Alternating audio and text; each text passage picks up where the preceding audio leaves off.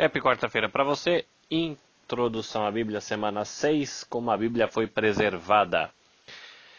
É, começamos com a nossa reflexão. Então eu quero compartilhar com você é, um pequeno trecho do livro Caminho do Coração. E que já, a gente já conversou uma vez sobre ele, e tem um, um capítulo aqui, o último capítulo do livro, chama o Caminho, ou melhor, Comunhão pela Confissão. Né? O caminho do coração, comunhão pela confissão. É, um parágrafo aqui da página 184.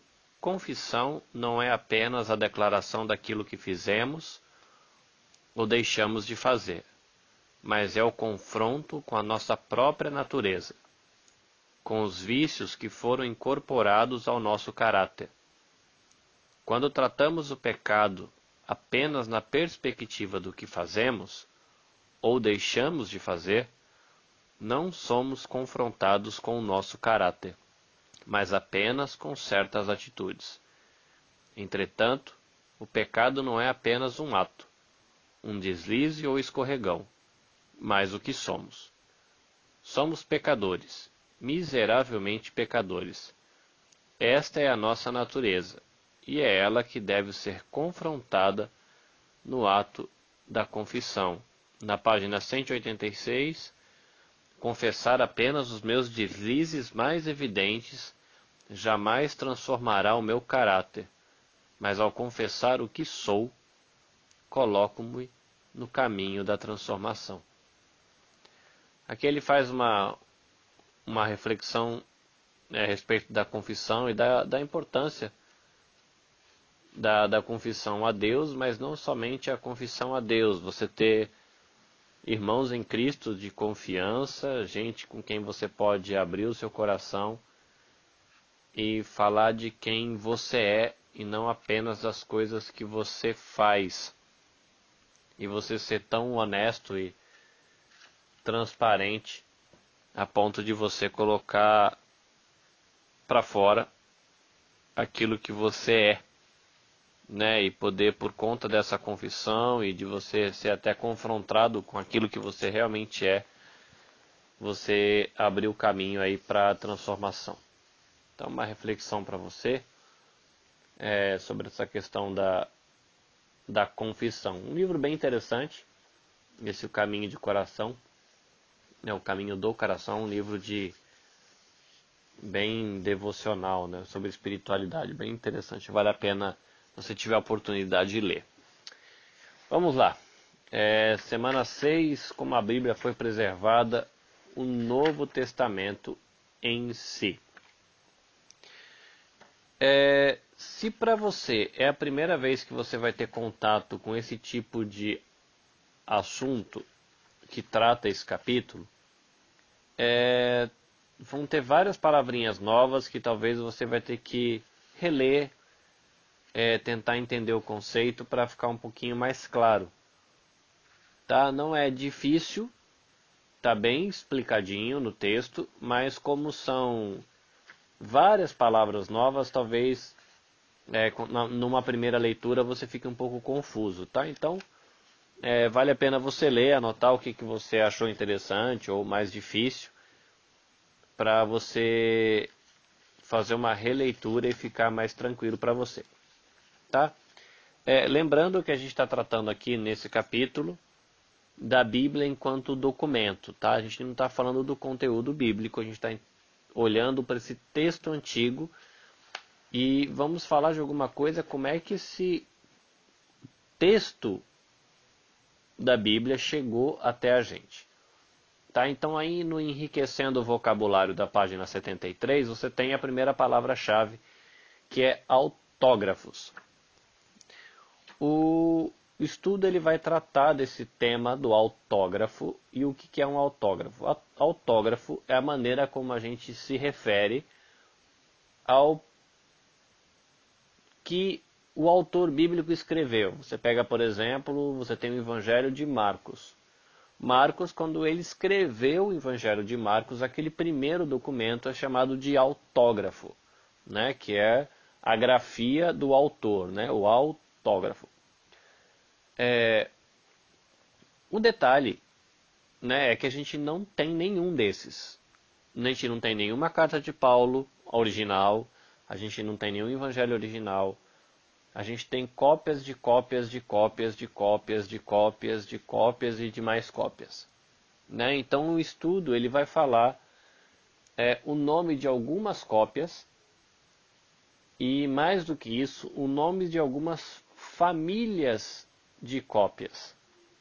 Né? Porque você tem cópias, por exemplo, que foram feitas na região do Egito, cópias que foram feitas na região de não sei da onde, e as pessoas levavam uma cópia numa igreja e o pessoal das outras igrejas vinham e iam fazendo cópias, então ia ficando uma família de cópias numa determinada região. Qual que é o detalhe? É, você lendo o estudo, você vai perceber que você vai ter algo que é chamado de manuscrito, que é escrito à mão. Então as pessoas copiavam a Bíblia à mão. E você poderia, por exemplo, numa bobeada, pular uma palavra, trocar uma letra, é, pular uma frase ou escrever duas vezes a mesma frase. Então imagina você que, por exemplo, se fosse aqui no Japão, a pessoa que levou uma cópia lá para Osaka e ela pulou uma frase numa carta de Paulo, então não tem. A próxima pessoa que for copiar aquilo vai copiar sem aquela frase que foi pulada. Tá? Então ficaria toda uma geração de cópias na região de Osaka faltando uma frase numa determinada carta de Paulo. É... Aí uma outra cópia que foi para Tóquio, sei lá, quando a Bíblia fala, o Novo Testamento fala de Jesus, naquele texto a pessoa errou, colocou Josias. Né? Então ficaria toda uma família de cópias é, onde se lê Jesus na cópia original. Na, na, no original você veria teria um monte de cópias tá, onde devia estar de Jesus, está Josias. Né? Então é, é um risco que pode acontecer e que acontecia e a gente tem essas diferenças nesses manuscritos e nesses é, nessas famílias de, de, manuscritos, né, que eles sabem que ou tradução de uma mesma língua, ou tradução de uma, é, ou uma cópia da mesma região, né, então a gente tem, o estudo ele cita aí que a gente tem mais de 3 mil cópias do Novo Testamento, então é um valor legal. Você fala assim, será que a gente tem um texto que no mínimo é muito, muito, muito, muito, muito perto é, do que os autores realmente escreveram? Sim, a gente tem é, um texto muito confiável, porque a gente tem mais de 3 mil cópias. Não existe nenhum outro documento da antiguidade que tem tantas cópias como a Bíblia, tá? Então, é, apesar das críticas que a Bíblia recebe, enquanto documento antigo, não tem nenhum outro texto seja lá um texto de um filósofo, alguns textos históricos, que tenha tantas cópias quanto a Bíblia. Então, se a gente tem tantas cópias, a gente tem mais oportunidade de, de olhar e fazer uma comparação é, dos textos, tá? É, aí, em questão de, de tipos de manuscritos, você vai ter aí é, cópias antigas do Novo Testamento, que são chamadas de manuscritos cursivos. Tá? Essa é a segunda expressão aí no enriquecendo o vocabulário. O manuscrito cursivo, você vai perceber no estudo, que é, é uma cópia do Novo Testamento escrito em letra minúscula, tá? em grego, mas com tudo com letra minúscula. E você vai ter uma outra família que é chamado de manuscritos unciais que eles escreveram tudo em grego, novamente a cópia, só que tudo em maiúsculo. Tá? Então você tem os manuscritos cursivos em letra minúscula e os manuscritos unciais em letras maiúsculas. Então são cópias em letra minúscula e cópias em letras maiúsculas. Tá? E a gente tem cópias, né? Normalmente a gente não tem os autógrafos. Tá? Aí a gente tem o Koine, que é esse grupo também de cópias. E você vai ver aí que são cópias que datam da Idade Média e essas cópias também receberam o nome de textos receptus. Tá? Esse textos receptus ou texto recebido é uma uma boa uma boa cópia, vamos dizer assim, né? Eles veem que é uma cópia que tem uma boa qualidade, né? Que, boa qualidade no sentido de que tem poucos erros, poucos problemas, então eles é, eles têm esse textos receptos ou texto recebido, que foi a base aí, né, por exemplo, para a tradução da linguagem de hoje, para a, a versão corrigida da Almeida, a nova versão internacional, Almeida século 21, usam esse textos receptos como documento de referência para traduzir o Novo Testamento. Mas por que, que eles sabem que, que uma determinada família é, tem mais qualidade, uma determinada família de, de documentos tem mais qualidade ou menos qualidade? Eles discutem isso através de um negócio que é chamado de crítica textual, tá? Então a crítica textual ela vai comparar é, os textos para você. Então você vai pegar um texto e você vai comparar com uma outra família de textos, você vai ver diferenças e vai comparar com outras cópias e você vai ver quais que têm menos omissões ou letras invertidas ou expressões que estão escritas erradas ou qualquer coisa assim.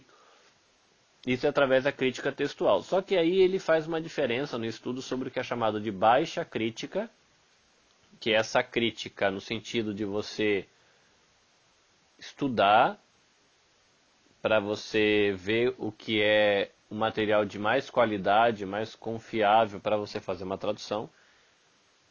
E tem o que é a alta crítica, que a alta crítica é uma crítica, aí já é contra a Bíblia. Depois você vai olhar um negócio, por exemplo, e falar assim, olha, aqui está escrito, é, não sei, uma certa expressão, falar isso aqui está errado, isso aqui foi um erro do autor.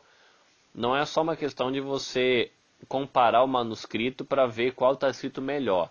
Tá? A alta crítica ela questiona o conteúdo do, do próprio texto. É, eu imagino que ele vai falar da alta crítica mais para frente também. Eu acho que é a lição 8, se não me engano, que ele fala da. Não, é a lição 8. Deixa eu ver qual que é. Aqui. É, lição 9.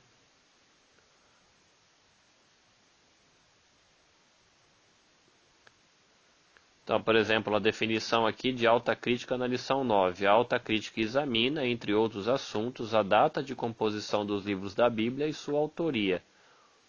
E muitos dos adeptos da alta crítica defendem que alguns livros da Bíblia, se não todos, na realidade não foram escritos pelos homens mencionados nos próprios livros como seus autores. E eles afirmam também que esses livros não foram escritos na data estimada e que muitos deles não constituem um volume único, mas compõem-se de vários documentos que foram reunidos através dos séculos. Então eles, o pessoal que é adepto aí da alta crítica, ele questiona tudo, né? Questiona quem escreveu o livro, questiona a data, questiona que o livro é uma montagem, na verdade os livros não eram assim, então a alta crítica, como a lição nossa que ela fala, ela é bastante destrutiva, mas a gente usa a baixa crítica para fazer essas comparações de um texto para o outro, tá? É, você vai ver aí que o texto ele vai falar da importância, por exemplo, do, do, do Cristóvão Colombo descobrindo o Novo Mundo, vai citar o nome de um cara chamado Johann Gutenberg, e Martinho Lutero. Né? Então você tem o descobrimento aí das Américas, que são o novo mundo. Né?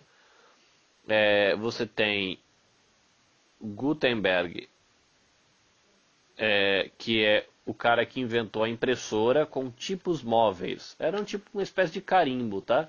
Então era tudo escrito à mão. E o tiozinho ele criou um sistema onde ele tinha uma placa que ele organizava um monte de letrinhas. Então são os tipos móveis e ele ia carimbando e fazendo as cópias. Então, de você escrever letra uma a uma à mão, você carimbava um monte de folha com aquele, com aquele seto né, de, de letras, aí você desmanchava, tirava todos os tipos móveis, organizava para imprimir a segunda página e batia mais um monte de vezes e assim ia indo.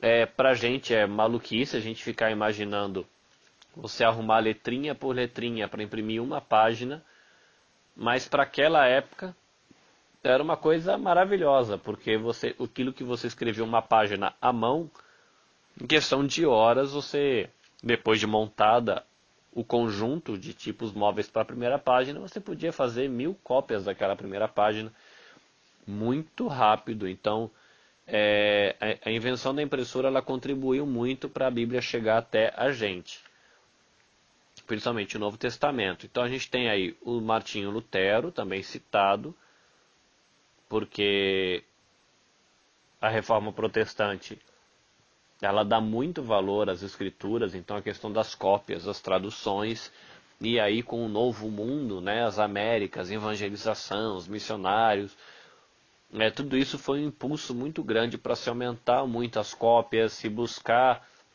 os documentos para fazer as traduções, para se comparar documentos, então tudo isso acabou é, contribuindo aí para para a tradução e para a preservação da Bíblia.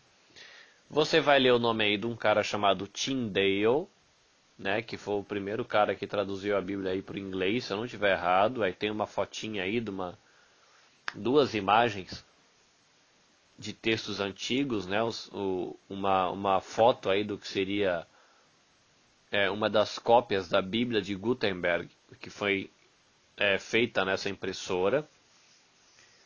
É, a gente tem aí também uma foto da tradução do Tyndale, que é uma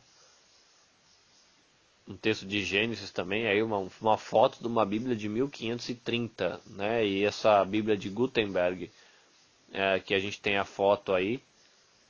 Isso as pessoas têm cópias, tá? Guardada em museus. Tem, foi essa cópia de Gutenberg é de 1456. É muito legal. É, sobre a questão dos textos que são copiados à mão, é, na Idade Média, né, apesar de a gente ter bastante reserva com a Igreja Católica e a tradição protestante no Brasil, ela tem uma crítica grande assim a, é, a ter contato com a cultura católica, mas na Idade Média os grandes heróis que trabalharam para trazer a, as escrituras para a mão nossa, como igreja protestante, foram os monges nos monastérios. Eles eram os copistas. Eles que preservavam os manuscritos antigos, eles que guardavam, né? Tanto que até hoje aí a própria o próprio estudo vai falar de de cópias e manuscritos que foram encontrados em mosteiros em bibliotecas de mosteiros, né? Então, o pessoal na Idade Média, eles os monges eram os caras que cuidavam dessas cópias, eles que copiavam à mão, eles que faziam as cópias para as igrejas, né? Então, é, ainda que a gente tenha uma crítica teológica, né, enquanto a posição de muita coisa na Igreja Católica, a gente tem uma, uma gratidão aí, né? Tem uma dívida de gratidão para homens e mulheres que apesar de erros teológicos diversos, né, homens e mulheres de Deus que contribuíram para a Bíblia chegar na nossa mão. Isso é muito importante. A página 69, ela vai falar, contar a história das primeiras cópias do texto do Novo Testamento. Tá? Então, é um panorama histórico de uma página e meia. É, vai falar de novo da questão do latim, vai falar do grego, aí já vai começar a falar da, das cópias, né? Vai falar de papiro e pergaminho, que é aquele que você enrola, né? Os rolos, as cópias que eram em rolos, e vai falar dos códices, né? O códice é um manuscrito aí já em formato de livro, né? uma folha retangular, uma colocada em cima da outra, tipo um protótipo do que o nosso livro. Vai falar da Vulgata de Jerônimo, que se eu não me engano a gente já citou em estudos anteriores, que se tornou aí a cópia em latim, né? É, que deu o porquê de, das missas no Brasil serem em latim também, né? Então essa Vulgata de Jerônimo tem, inclusive, é, toca a história do nosso da igreja no Brasil. Aí você vai ter os manuscritos antigos, ele vai dizer aí sobre o texto alexandrino, explicar o que é na página 71. Ele vai explicar o que é o Koiné e vai citar alguns outros manuscritos, tá? Esses, é, se você tiver curiosidade, você digitar essas expressões no Google, por exemplo, Google Imagens, você vai ter acesso a várias imagens, tá? É bonito, é legal você dar uma olhada. A Yuko ela postou pra gente, né, a foto de um, de um manuscrito, eu não sei se era original ou se era uma réplica, eu não lembro. Mas é bonito de se ver, é interessante, é curioso. Se você fizer uma pesquisa na internet buscando saber como é que a Bíblia chegou pra gente em português, também é bem legal. É, eu acho que eu não tenho mais isso guardado, mas eu cheguei a fazer uma pesquisa no seminário mostrando como é que a Bíblia chegou para o português. Né? Se você procurar saber a história aí de João Ferreira de Almeida, né, que é a Bíblia que a gente tem, né, a famosa Almeida, né, agora tem Almeida século 21, que são revisões dos textos, do texto de João Ferreira de Almeida.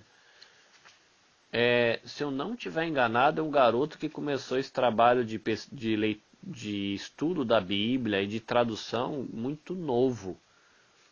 Gente que começou isso com 18, 20 anos. Né? Eu não lembro os detalhes da história de João Ferreira de Almeida, mas se você puder dar uma olhada, é bem interessante, é bem legal a maneira como a Bíblia chegou em português. É, Talvez o estudo aqui, se não me engano, ele cita também de que pessoas morreram para manter os manuscritos, preservar os manuscritos né, da Bíblia até hoje. E muita gente morreu mesmo. Gente morreu porque traduziu, gente morreu porque tinha Bíblia, gente morreu porque não quis se desfazer da Bíblia. Então, a gente tem um monte de Bíblia agora com capinha colorida, capinha cheia de florzinha, capinha com, capinha com isso, letrinha com aquilo e estudo disso, Bíblia de estudo daquilo. É, hoje chega a ser até, até chato o tanto de Bíblia que você tem diferente. É, você olha o tamanho do mercado de Bíblia só porque tem uma bordinha cor-de-rosa, uma florzinha, não sei do que, e você fala, poxa vida, será que é feito por amor à Bíblia ou feito só pela grana que esse negócio gera? Aí a gente perde de perspectiva o tanto de gente que derramou sangue, trabalhou a vida inteira em traduções, estudando as línguas originais para a gente poder ter esse texto na mão hoje. Né? Hoje o pessoal, as editoras às vezes ganham muito dinheiro em cima de purpurina, né? Do, coloca um detalhezinho, muda um pouquinho a letra. Tem coisa que é muito útil, tem coisa que é só gracinha. É, e mas teve muita gente que pagou um preço alto para que a gente pudesse ter em português essa Bíblia na mão, né? Então é interessante se você fizer uma pesquisa também, né, se não me engano, na Sociedade Bíblica do Brasil, ela vai mostrar a quantidade de, de nações que tem no mundo, que tem a Bíblia no seu idioma e as que não tem ainda. Né, uma, uma pesquisa interessante você estudar essa questão também da tradução da Bíblia, né, não só da preservação do, dos documentos antigos, mas a própria história da tradução é muito rica e vale a pena você dar uma olhada, tá? Então, é, olha com carinho aí o panorama histórico, mostrando os tipos de, de texto. Então, é, isso você está tocando um pouquinho sobre na história da igreja, porque a gente está falando aqui da preservação do Novo Testamento. Então, ele fala algumas coisas aí que a gente vai voltar a ver mais para frente de novo, quando a gente estiver estudando a história da igreja. E, e, fala desses textos que, quando a gente for tocar em assuntos de pessoas que traduziram, é, pessoas que trabalharam com cópias, esses nomes eles voltam a aparecer é, mais para frente, tá? Então, É novidade agora, mas com o tempo a gente vai acostumando com os termos e vai ser bem natural. Quando você ouvir, você vai se lembrar. Então, aí enriquecendo o vocabulário, os autógrafos, né, o texto escrito pelos autores do Novo Testamento, os manuscritos cursivos, né, são manuscritos aí cópias mais antigas escritas em minúsculos, os manuscritos unciais, que são as cópias da Idade Média aí com é, letras maiúsculas. Você tem. Deixa eu ver aqui, só se eu não estou falando bobagem. É, não, da Idade Média é o Koine. Tá, desculpa. A letra maiúscula ainda é por volta do ano é, 300. No anos 300 a gente tem os manuscritos unciais e o Koine, que foi chamado também de textos respectos, aí na Idade Média, tá? É, é uma leitura bem agradável, é um, é um estudo assim que de descoberta, então incentivo você a ler com carinho, interesse, porque é um estudo bem legal é, essa questão da preservação do documento e estimulo você aí a correr atrás da história da, das traduções, tá? É, que se eu não tiver errado, a alta crítica da Bíblia, é, deixa eu dar uma olhada aqui no índice, mas se eu não tiver errado, ele não vai é, entrar nesse assunto. É, ele não entra nesse assunto, tá? Então, se você puder fazer uma pesquisa por fora aí sobre a tradução, a história da tradução da Bíblia, ou a história da tradução da Bíblia em português, vai enriquecer bastante você e você vai dar muito valor para esse, é, esse livro em português que você tem na sua mão. Ok? É, algumas curiosidades, talvez um, um esboço para você ter uma ideia do que você vai estudar, ou de repente aí uma revisão para você não esquecer aquilo que você já viu. Ok? Deus abençoe você, boa semana e até a próxima.